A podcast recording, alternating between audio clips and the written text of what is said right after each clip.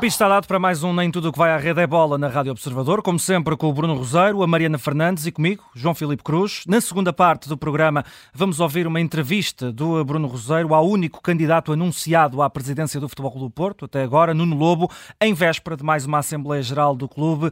Vai falar-nos dos planos que tem, caso seja eleito, e também sobre o atual momento dos Dragões, de recordar que Nuno Lobo candidatou-se em 2020, tendo ficado em terceiro, com menos de 5% dos votos atrás de José Fernando Rio e de Jorge Nuno Pinto da Costa. Deixamos essa conversa para a segunda parte do nosso programa, mas primeiro vamos aos destaques. E como os ventos que sopram mudança, nós também gostamos de variar e esta semana vamos começar uh, pela citação. Bruno Roseiro, Bernardo Silva foi entrevistado uh, uh, no programa da RTP Primeira Pessoa e questionado sobre o salário e sobre o eventual regresso ao Benfica, o jogador do City garante que não será pelo salário que não volta à luz. Sim, eu, eu gosto de destacar e quero um, pôr logo a abrir porque me parece que o Bernardo tem de ser destacado também por aquilo que ele é uh, extra-jogador, ou seja, é, é alguém uh, diferenciado, já há muito percebíamos isso, o Guardiola percebe isso, os companheiros percebem isso, hum, é daqueles... Uh, é daquele tipo de jogadores que tem uma personalidade um, onde consegue ser líder sem levantar a voz e muitas vezes sem sequer falar, uhum. portanto consegue ser uh, pelo exemplo, mesmo sendo aqueles jogadores que admite sem problemas que, que, não vai ao ginásio e não gosta de ir ao ginásio, ou seja, não é daqueles que tem de ser, uh, consegue dosear muito bem as coisas. E em relação ao Benfica, um, eu, eu destaco esta citação um, primeiro por não ter qualquer problema em falar sobre, sobre essa situação e depois um, pela sinceridade com que ele diz, logo até enquanto benfiquista, uh, que não votou em Rui Costa, porque colava muito Rui Costa àquilo que tinha sido um passado do Benfica que ele não gostava e claramente uh, falava de Luís Filipe Vieira, mas ao mesmo tempo, uh, e sendo ele também o seu ídolo, e mesmo não tendo votado nele, elogiou, elogiou um, aquilo que foi um, este início de Rui Costa nesta nova era enquanto presidente e só esse tipo de afirmações sem qualquer problema, sem um, completamente uh, descontraída, eu acho que valoriza muito e acho que é algo que até faz falta no futebol uhum. para jogadores que são assumidamente de um clube, como é o caso do Bernardo Silva, que, mais uma vez, mostrando todo o respeito pelos rivais, voltou a dizer que Futebol Clube do Porto e Sporting não, porque para mim não faz sentido uh, no dia em que eu voltar a Portugal uh, é um, ao Benfica. Agora, questão, há muitos jogadores que têm aquele chavão do eu gostava de acabar a carreira no Benfica, ou no Sporting, ou no Futebol Clube do Porto. E até aqui o Bernardo Silva é diferente. Porquê? Ele fez agora uma renovação de contrato com o City uh, até aos 32 anos. Portanto, quando ele tiver 32 é quando acaba este contrato com, com o City. Um, ehm, ele, em termos de, de, pessoas mais próximas, nunca escondeu que gostava de experimentar uh, jogar no Barcelona, que sempre foi uma ambição de, de miúdo um, as coisas acabaram por não correr da melhor forma e ele próprio não, não gostou da maneira como uh, Laporta andou a fazer as cambalhotas do costume, do eu quero, não quero, volta para trás, volta para a frente, tenho dinheiro, afinal não, tenho dinheiro. Pronto, é, um, as cambalhotas do costume também chegaram a, a, Bernardo Silva, que a certa altura fechou essa porta, ponto final, e começou a, a negociar o contrato com, com o City. Agora, um, possa ele sair uh, este verão para, seja Barcelona, seja Paris Saint-Germain, um, ehm, que fique ele uh, no City, um, ehm, é alguém que tem a vida toda montada para voltar mesmo ao Benfica. E isso é importante porquê? Porque o Bernardo Silva vai acabar por funcionar como uma bandeira, e o próprio Rui Costa já percebeu isso, daquilo que o Benfica gostava de ter em termos de jogadores da formação, que é símbolos que vão lá para fora depois de, de serem lançados na primeira equipa, coisa que nem aconteceu com o Bernardo Silva, mas que depois querem ter essa quase retribuição de voltar à sua casa-mãe, e isso é algo também importante em termos de estratégia a médio prazo desportiva do Benfica, e era também algo que Luís Filipe Vieira, antes de sair, estava a tentar uh, criar ou recriar, um, e nós percebemos isso pela forma como ele tentou Gonçalo Guedes e tentou Renato Sanches. E, portanto, eu diria que o Bernardo Silva, além da parte esportiva, que é uma parte uh, importante, além da parte emotiva, digamos assim, de, de, alguém que é do Benfica e que quer jogar pelo Benfica, há também aqui este ponto importante em termos de estratégia a médio prazo do Benfica, de, a nível de formação, que é ainda um, um ponto em que o Benfica uh, tenta colocar-se como o primeiro, sabendo que o facto de haver um Sporting com uh, Luís Figo e Ronaldo Bolas de Ouro um, acaba por ser sempre também um contraponto complicado. Mariana, não sei se viste a, a entrevista, mas uhum. sem te perguntar, já sei que és fã do Bernardo Silva, achas que... Acho que somos todos, Sim, não é? Temos que ser. Seja por aquilo que faz dentro do campo ou por aquilo que diz fora dele, acho que somos todos fãs do Bernardo. E, e aquilo que eu destaco, tirando este, uh, obviamente, este lado um bocadinho mais desportivo, um, há uma frase do, do, Bernardo que eu acho que muda um bocadinho o paradigma e explica tudo aquilo que ele é. Que quando ele conta a história, quando era mais miúdo, lhe disseram que filho de doutor não dá jogador. E ele hum. quis sempre mudar isso e, mudar que pode, e mostrar que pode dar, e de facto deu, e é o caso dele.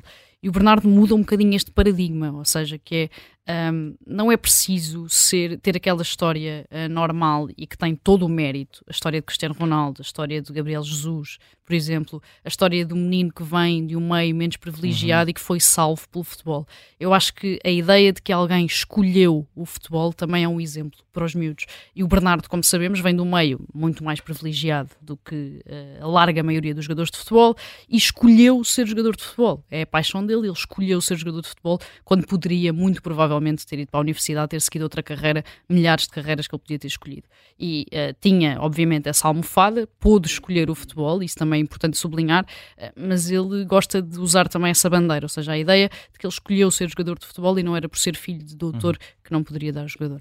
E obrigado por ter escolhido ser jogador de futebol. E só lhe falta a bola de ouro para ser igual ao Kaká. Foi o grande exemplo uh, disso mesmo. Uhum. Vamos passar em frente, vamos continuar com a Mariana, porque no nosso número desta semana, Mariana, temos o 9 em 16, que é o número de equipas da Primeira Liga que seguem em frente uh, na Taça de Portugal para os oitavos de final, sendo que apenas uma foi eliminada por uma formação de outro escalão. Falamos do Casa Pia, que uh, caiu ante o Nacional nos penaltis. Sim, terminou a quarta eliminatória da Taça de Portugal. Uh, Porto, Benfica e Sporting passaram sem uh, grandes dificuldades e esta é aquela eliminatória onde até normalmente surgem os chamados tombas uhum. gigantes, não é? Surge ali antes dos oitavos de final, portanto, normalmente é onde algumas das principais equipas da Primeira Liga às vezes caem, tropeçam. Também estamos nesta fase uh, de, de, campeonato aqui no final da primeira volta, portanto as coisas ficam um bocadinho mais complicadas. Mas a verdade é que esta temporada ficou ainda mais vincada a diferença coletiva e competitiva entre clubes do primeiro escalão e os clubes das divisões inferiores. Portanto, como dizias, da Primeira Liga, só o Casa Pia que caiu nesta quarta eliminatória contra o Nacional, na decisão por grandes penalidades, sendo que, e é preciso sublinhar isso, uh, nas rondas anteriores já tinham sido afastados Moreirense, Rio Ave, Farense e Desportivo de Chaves, quatro equipas também. Portanto, passaram uh, da, todos menos uma. Da Primeira Liga, exatamente. Nestas 16 equipas dos oitavos de final, sobram então seis representantes da Segunda Liga, portanto, Marítimo Nacional, Penafiel, Santa Clara, Tondela e União de Leiria, e o sobrevivente Amarante, que eliminou o Paredes e que é eh, a equipa do escalão mais baixo ainda em competição, já que está no Campeonato de Portugal, portanto, no quarto escalão, exatamente, de, do futebol português. Esvazia-se muito esta lógica uhum. da festa da taça, não é? Portanto, destas seis até da segunda liga, só o Penafiel é que está na segunda metade da tabela, portanto, até aí existe essa diferença. Eh, e até as equipas da primeira liga, que eu diria que podiam aqui causar uma surpresa ou que tinham esta competição, a taça de Portugal, como um dos objetivos também da temporada, não necessariamente de conquistar ou de chegar ao Jamor, mas de chegar longe. E aqui, por exemplo, o Famalicão, que o ano passado tinha das meias finais, ou o próprio Boa Vista, que está a ter uma temporada bastante competitiva, eh, também caíram aqui o Famalicão contra o Benfica e o Boa Vista nos penaltis contra o Oroca, portanto é uma competição que se esvazia um bocadinho, um bocadinho na pluralidade que costuma ter, logo nesta quarta eliminatória, que tem aqui o Amarante como sobrevivente desta eh, festa da taça. Bruno. Eh, só dois pontos importantes. Um, a maneira como os grandes não facilitaram em termos de equipa, coisa que também é normal, começar a rodar jogadores, etc. Não houve isso porque eles uhum. sabem a importância que é ter sempre esta, esta almofada de conforto de continuar na Taça de Portugal e poder uh, lutar por um título uma outra parte, neste caso boa para nós que vemos, má para quem gere, que tem a ver com a competitividade que os oitavos e muito provavelmente os quartos e as meias terão um, em termos de calendário com uma grande densidade de jogos, ou seja, não é propriamente a melhor notícia uhum. poder haver entre oitavos e quartos já jogos que tenham uh, Futebol Clube do Porto, Benfica, Sporting, uh, Braga, Guimarães, e eu acho que isso vai ser uh, para os clubes um ponto complicado, uh, para nós que vemos uh, um ponto bom. Não há festa da taça, mas a taça vai ser. Não, a festa houve. Sim, exato, a festa houve, mas. O Sol de Domiense e Montalegre divertiu-se. Exatamente, mas temos um, um, uns oitavos de final muito mais fortes, uh, é mais em teoria. Exatamente. Já só para, para a Champions. Exatamente. Passamos para a figura, vamos para a MotoGP. É Pecco Bagnaia, que se sagrou bicampeão mundial numa altura em que também, Bruno Roseiro, sobram algumas dúvidas relativamente ao futuro do nosso Falcão. Sim, esse, esse acaba por ser o ponto até mais eh, problemático em, em termos de decisão de campeonato. Um, o uh, Jorge Martin um, com a vitória na corrida sprint, uh, quase que abriu um pouco a expectativa do que é que poderia uh, acontecer na, na corrida de domingo, porque só havia 14 pontos de, de, diferença. E a verdade é que aquilo que nós temos visto, um, uma curva 1, uma curva 2, uma trajetória mal calculada, uma travagem mais à frente e se Banhaia caísse, Martin podia mesmo ser campeão. Foi ao contrário, ou seja, Martin queria tanto passar para a frente e, e pressionar eh, Banhai, cometeu um primeiro erro que desceu logo seis posições e depois teve eh, uma travagem tardia que tocou no, no Marco Marques eh, e acabou também por sair de pista. Portanto, Banhaia eh, acabou por fazer imperar a lei do mais forte, mostrando aquilo que foi o seu grande segredo para o bicampeonato, que é a maneira como ele conseguiu ler todas as corridas e perceber todos os momentos para ir gerindo também a sua, a sua liderança e voltar a ser campeão. Uh, o MotoGP acaba também a, com uma confirmação, digamos assim, daquilo que já se tinha visto no ano passado, que é a Ducati está a anos-luz uh, dos outros, ou seja, uma KTM, uma Aprilia, pode ter ali um, dois grandes prémios, consegue grandes uh, resultados e consegue de facto ficar à frente da Ducati, mas em termos de regularidade não há sequer comparação, portanto quem tiver uma Ducati arrisca-se sempre a ganhar. E depois há esta questão de o Comitê de Seleção da Criptodata, uh, o Comitê de Seleção do MotoGP ter recusado a entrada e a inscrição da Criptodata RNF para 2024. Quer isto dizer que Miguel Oliveira não corre no Mundial? Não, porque até porque o Miguel Oliveira e o Raul Fernandes têm contrato com a Aprilia. O que é que vai acontecer aqui? É que vai entrar uma nova equipe independente. Um, Tem-se falado muito agora na, na questão deste milionário norte-americano Justin Marks, que tem uma equipa no, do NASCAR poder uhum. também ter uma equipa no MotoGP uh, sempre com motores de Aprilia, essa é uma, uma condição. Uh, portanto, não me parece que o futuro de Miguel Oliveira uh, esteja condicionado em termos de continuidade.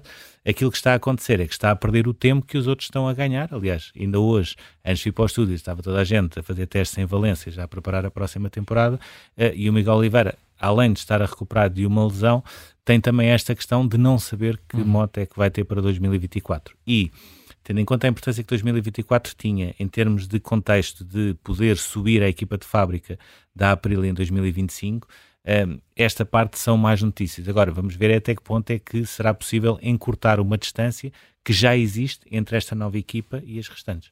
Dobramos as rodas porque este fim de semana também teve figura na Fórmula 1 Mariana, Max Verstappen.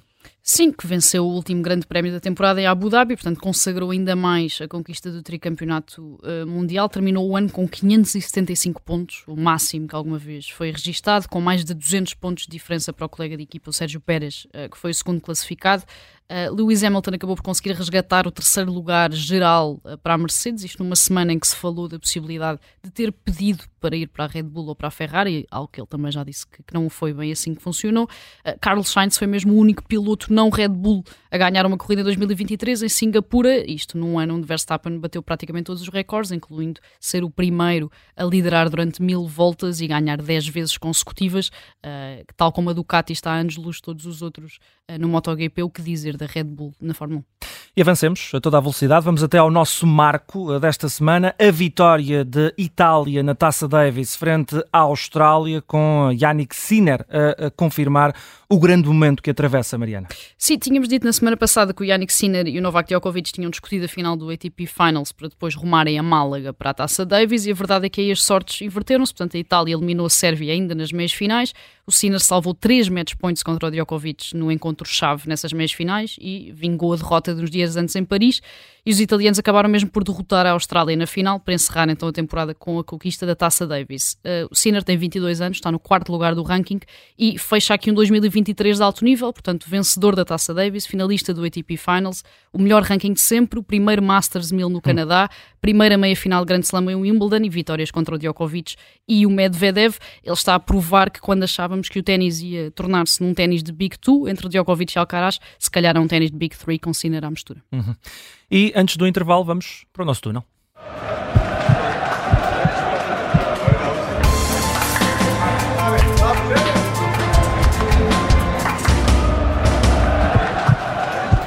Nem de propósito, temos um uh, convidado na segunda parte que é Nuno Lobo, o único candidato uh, anunciado à presidência do Futebol do Porto. E esta semana, Bruno, a pergunta que está à espera de resposta é como é que vão os Dragões conseguir chegar a capitais próprios quase positivos ou positivos até ao próximo mês que está por dias?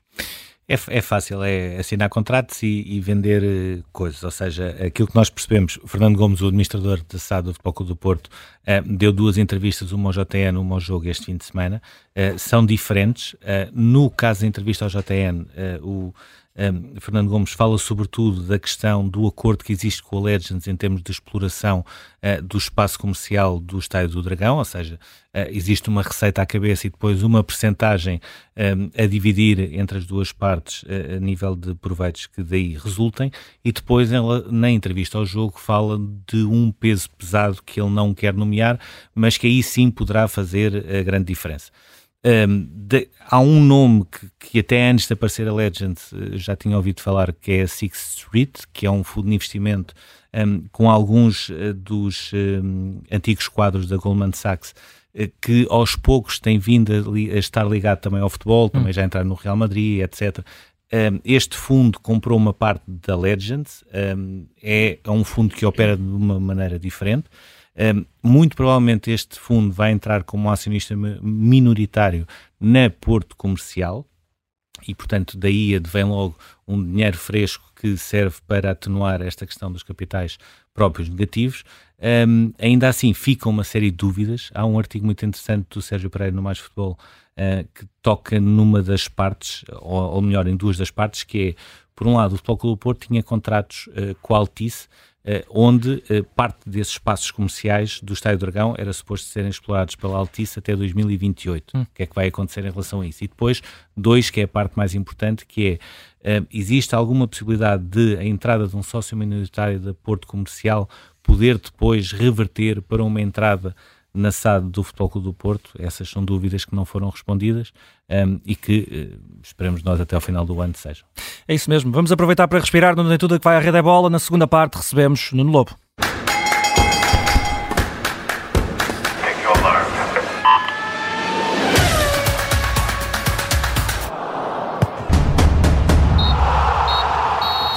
Comprometido, vamos ouvir agora a entrevista do editor de desporto do Observador, Bruno Roseiro, ao candidato anunciado à presidência do Futebol Clube do Porto, Nuno Lobo, isto tudo em véspera de nova Assembleia Geral do clube.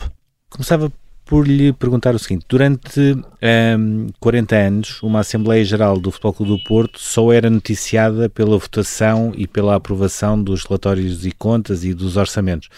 Perguntava-lhe um, o que é que, na sua opinião, mudou para ter deixado de ser assim, portanto, tendo em conta também todos os capítulos públicos que são conhecidos? Bem, antes de mais agradecer o vosso convite e pronto, relativamente à pergunta, à pergunta que me faz, é, o, o, passado, um, um, passado com 40 anos de história, ou mais de 40 anos, anos de história, acho que devido àquilo, aos títulos que o Porto uh, ganhou durante esse período, a, contestação não, não, não, não foi muita, não é? E acho que penso que a principal razão será que nestes últimos 10, 12, 13 anos as contas, as contas do Futebol Porto terem, terem ano após ano uh, e as entradas no fair play financeiro uh, terem servido de alerta para que esta, esta situação que aconteceu na, na, na última Assembleia Geral tivesse talvez foi o disputar de, dessa situação em que, pronto, 12 anos, 13 anos de contas negativas, deram, e depois também a chamada do, de, massiva, a entrada de massiva, massiva de adeptos sócios do Clube Porto a essa Assembleia porque queriam ver e depois os pontos que estavam também em causa, talvez fosse a razão para que tivesse acontecido o que aconteceu. Penso que será isso. Até, até a altura das Assembleias Gerais, eu tive presente em algumas, a partir de 2000, 2020, e uh, continham, não sei, éramos 100, 120 associados que estariam nessas Assembleias. Isto foi é, o que eu vi naquela última Assembleia Geral, foi inacreditável. Como, como, é que viu... Uh eh, portanto, a afluência foi, foi nítida, ou seja, claramente até o Dragão Arena era pequeno para era o número pequeno. de associados que, que, estavam presentes. Mas perguntar-lhe eh, não só como é que viu eh, a questão dos incidentes que se passaram lá dentro e que foram também visíveis através dos vídeos que foram saindo, mas sobretudo uma questão que é um, se alguém tiver culpa, a quem poderá ser colocada essa culpa e dois, se concordou com o facto de não haver a segunda parte desta Assembleia Geral, neste caso para a alteração de alguns pontos dos estatutos? Sinceramente, eu acho que neste, neste processo a culpa, penso que irá morrer solteira.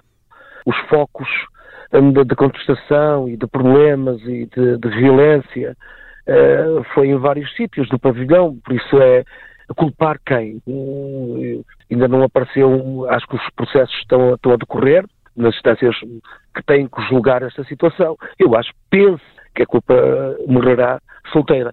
Contra, contra, já agora peço repita-me a segunda pergunta, a segunda questão. Se, se, concordou com a decisão que, que acabou por sair do Conselho Superior de, de suspender Eu, essa segunda parte, ou seja, basicamente uh, uh, deixar por agora uh, a questão dos estatutos de parte? Eu acho que, que eu acho que a razão foi a aberração era tão grande daqueles pontos tão grande, tão grande. O próprio Presidente disse na própria entrevista, coisas que eu não entendo, até referiu o nome de Miguel Braz da Cunha, do Conselho Superior. Eu não, sinceramente, não entendo, ninguém entendeu. Tanto é que o Presidente, o próprio Presidente, diz que, ao fim e ao cabo, não corroborava com nenhum daqueles pontos que iam ser discutidos em Assembleia Geral. O único ponto que eu subscrevia era o ponto em relativamente a, ao, a passar as eleições de abril para junho, porque o resto eu ia vota, votaria 100% contra. Porque não me revejo nenhum daqueles, daqueles pontos no que iam ser discutidos. Isso é que é, foi estranho. E a, a Assembleia, quando também o disse, acho que o, o nosso Presidente devia ter, ter, ter, na sua entrevista que deu, devia ter começado com esse tal pedido de desculpas, que eu acho que não foi, que não foi feito. E depois, ao primeiro sinal de escaramuça, essa Assembleia nunca deveria ter continuado, e depois outro, outro ponto, devia, devia ter havido um bocado mais de respeito pelos sócios que continuavam cá fora à espera das, das pulseirinhas para entrar no Dragão. Foi, também, também teve a oportunidade de ver aquilo que, que André Vilas Boas comentou de haver passagem de pulseiras a, a pessoas que não seriam, neste caso, associados do Futebol Clube do Porto? Eu não vi essa situação, mas não há fumo sem fogo não há fumo sem fogo. Por isso eu propus que, espero que isso aconteça na quarta-feira, que estarei presente, que a entrada no pavilhão seja com a mostragem do nosso cartão de sócio, não, não, não, pulseira, se não tem, tira a pulseira da outra pessoa. Muita, muitas vezes nas Assembleias Gerais, quando nós olhamos para aquilo que é a votação, seja de um orçamento, seja de um relatório de contas, eh, muitas vezes é muito mais do que isso, ou seja, as pessoas não, não estão detalhadamente a analisar o documento que está em causa, eh, simplesmente o seu, o seu sentido de voto, seja a favor, seja contra, eh, também reflete um bocadinho uma espécie de um, de um estado de espírito nessa altura. considera que existem condições para, neste caso, este relatório e, e contas do exercício 22-23 poder passar, apesar de voltar a dar prejuízo? Eu acho que sim. Eu tenho, eu tenho confiar, tenho confiar, o Presidente tem exercício nas palavras de Pinta Costa após aquela entrevista que ele deu na SIC, em que uh, o Porto até dezembro, pelo menos, uh, vamos debelar uh, uh, os capitais próprios negativos. Eu quero acreditar que sim. Eu sei que muito se falou no encaixe que nós vamos ter agora do Otávio no próximo exercício de 60 milhões de euros e também nesta, nesta que ainda não desconheço a fundo este processo da Legends, a empresa que vai fazer a exploração do Estado Dragão durante as instalações, não é? durante 15 anos, não é? Acho que há uma entrada de capital uh, logo nessa, nessa ao assinar essa, essa, essa, essa parceria. O adiantamento acho que será no total. Agora, não sei, não sei. Eu tenho que acreditar, ou, ou, tenho que acreditar naquilo que o Presidente disse, não tenho outras, outras fontes que digam o contrário, ou que me possam dizer o contrário. E em termos de timing, considera que este é o timing ideal? Ou seja, porque tendo em conta a, a receita a, em causa, a, é uma receita que poderá ser feita agora, como poderia ser feita em, em junho, eh, por exemplo, tendo em conta uh, também o acordo que é feito e, e, e, o facto de haver uma receita que será prolongada nos próximos anos, uh, concorda com o timing? Um... O timing tem que ser agora devido à situação em que o Porto está, que o Porto se encontra, não é? É claro que as pessoas podem, podem pensar que, penso eu, as pessoas podem pensar, depois das eleições, imagino que até Pinta Costa não ganha as eleições, que quem vier agora que feche a porta. Eh, é claro que os sócios são livres de pensar isso, mas eu acho que uh, isto já devia ter sido feito antes, não é? Mas isto é claro que são, são processos morosos, como aquilo que eu defendi e continuo a defender, e o Presidente, de, pelos vistos, uh, até veio falar do nome dele na, na, na atribuição do, do, do, estádio, quando foi proposto para Pinto da Costa, e depois ele diz que não queria para ser, para ser Estado Dragão. Eu acho, defendi em 2020 e penso que fui penso que fui o primeiro, o primeiro, e fui, não, fui o primeiro candidato uh, em 2020 uh, eh, a defender o naming para, para, para o Estado Dragão como o naming para, para o nosso uh, pavilhão, porque como, é sabido, o pavilhão em, teve durante anos e anos uma parceria com fundos da Caixa Geral de Depósitos e tanto é que aquilo durante muitos anos foi Dragão Caixa. E o Porto devia aproveitar essas novas, essas parcerias que, pelos vistos, continuam a ser deixadas de lado. Uh, seria mais uma, mais uma, uma, uma fonte de rendimento, uma fonte de receita eh, como temos nos grandes clubes, vemos nos grandes clubes europeus, e basta citar-me só um, o, o, exemplo do Bayern de Munique.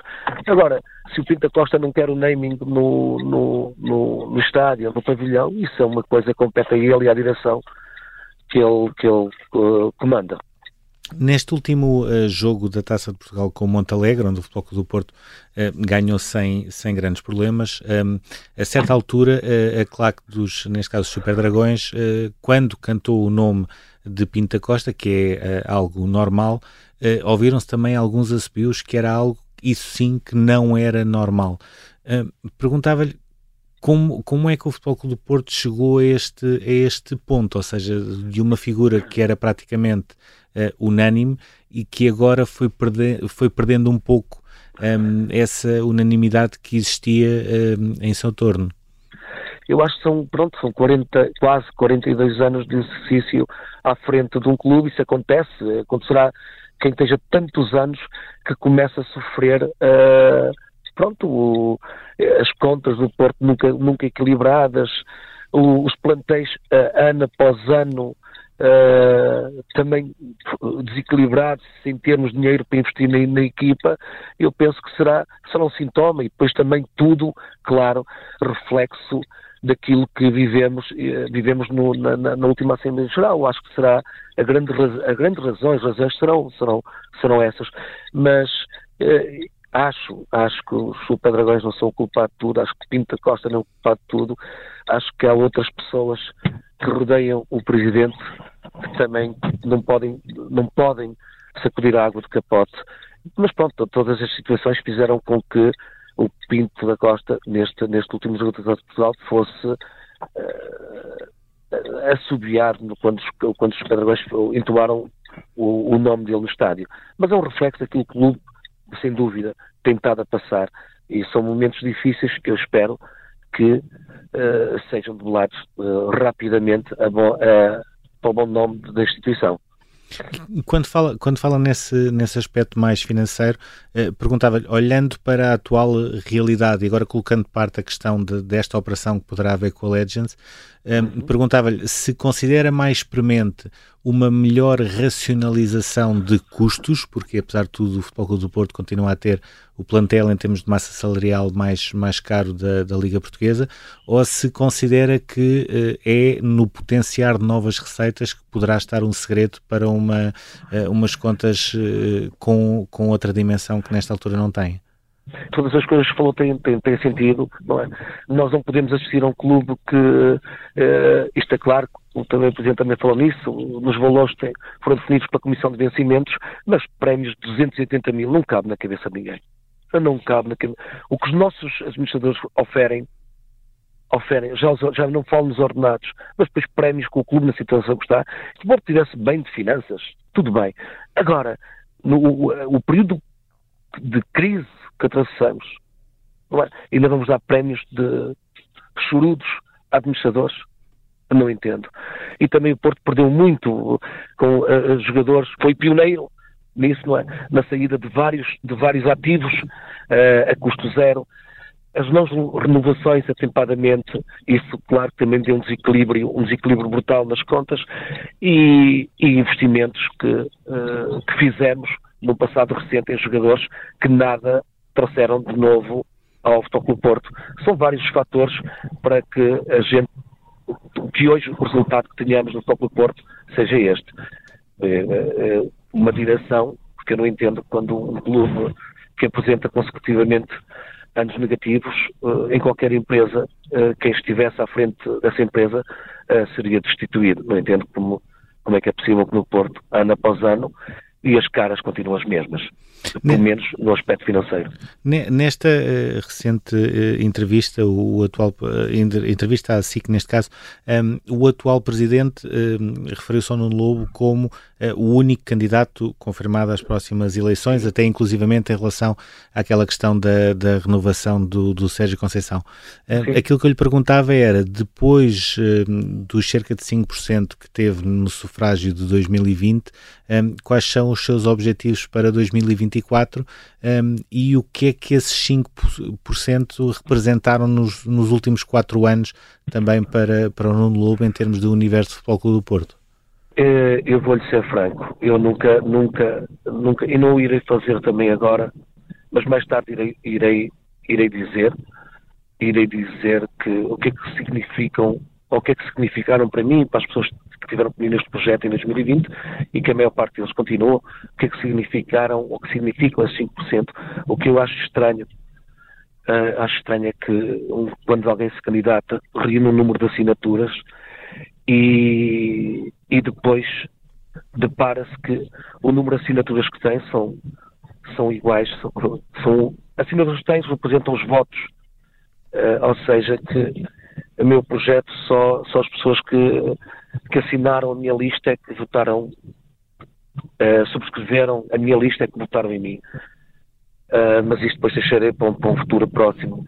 Agora, relativamente uh, àquilo que eu pretendo para o Futebol Clube Porto, assenta em dois pilares.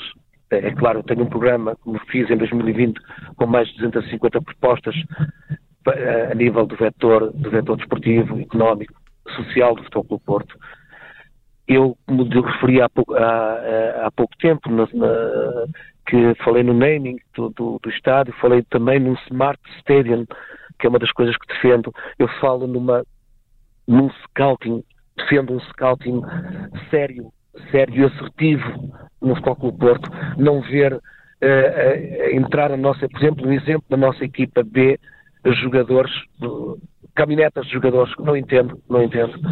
E temos que apostar, o Porto tem que apostar fortemente no scouting e na nossa formação.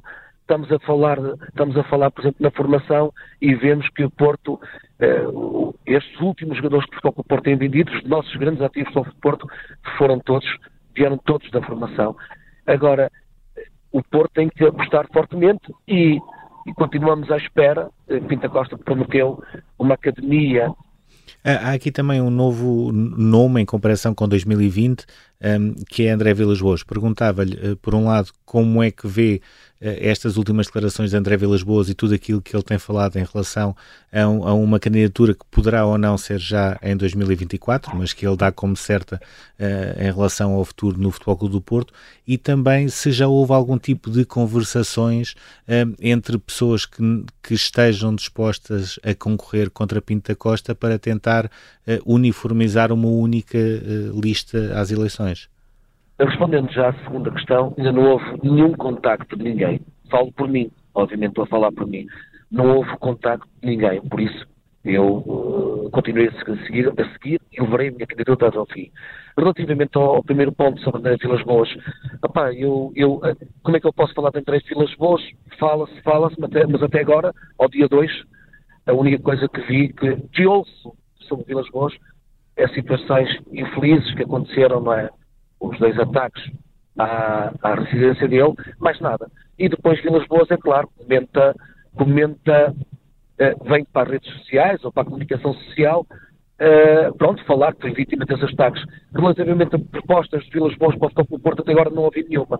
Falou que está, poderá, que está a construir uma equipa, ou que está um programa, eu já tenho a minha equipa quase feita, estamos a falar de Futebol Porto, isto não pode ser de pé para a mão, e também já tenho o meu programa uh, pronto, quase pronto, né? falta-me alinhavar alguns pontos, por isso, porque entendo, ainda para mais as eleições serão em abril, não em junho. Agora, enquanto Vilas Boas não for, não for, não se assumir como candidato, eu posso dizer sobre, sobre uh, Vilas Boas. Agora entendo e acho muito bem que assim todos os portistas deviam pensar seja, sejam bem-vindos todos os candidatos que tragam, não podemos considerar, eu não considero, Vilas Boas se vier, a, candidatar como adversário, ou Pinto da Costa como adversário. Os, os meus adversários são rivais do Futebol Porto. Por isso, tudo que venha eh, em prol de novas ideias, novos programas, novos projetos, em prol do Futebol Porto, eh, é isso que nós devemos, eh, devemos receber bem qualquer pessoa se candidate com projetos, com programas e tudo que venha a dignificar, a engrandecer o nome de Fogo do Porto. Por isso eu não considero, não tenho adversários, os meus adversários são os meus rivais. Foi a entrevista a Nuno Lobo, candidato à presidência do Futebol Clube do Porto. Quanto a nós, o Nem Tudo o que vai à rede é bola está de regresso, como sempre, na Rádio Observador, para a semana. Até lá.